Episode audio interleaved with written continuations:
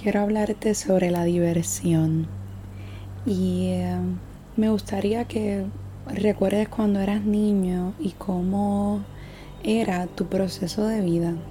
Y usualmente tendemos a ver la vida y las cosas de una mejor forma y una actitud más positiva y con más gozo. Y nos divertimos y no nos importa pasar vergüenza ni nada de eso.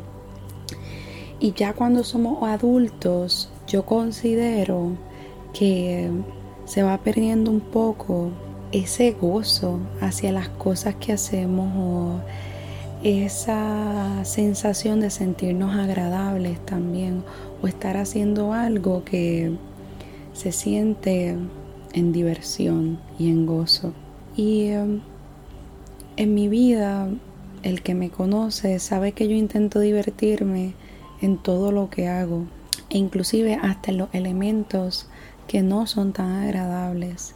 Y eh, cuando lo hago, yo veo que mi actitud hacia lo que está ocurriendo y hacia mi proceso de vida es uno mucho más llevadero. Y eh, a eso quiero invitarte, a que te conectes con esa parte de la vida que es vital y que sin ella nuestra vida hace un cambio muy diferente y luego nos vemos más serios, le perdemos el enchule o ese amor hacia las cosas.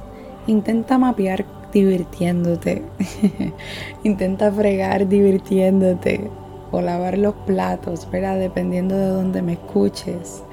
Eh, intenta bañar a tu perro divirtiéndote o tu mascota, ¿verdad? Realizar esas cosas que uno las hace, ya sean por obligación o porque me tocan.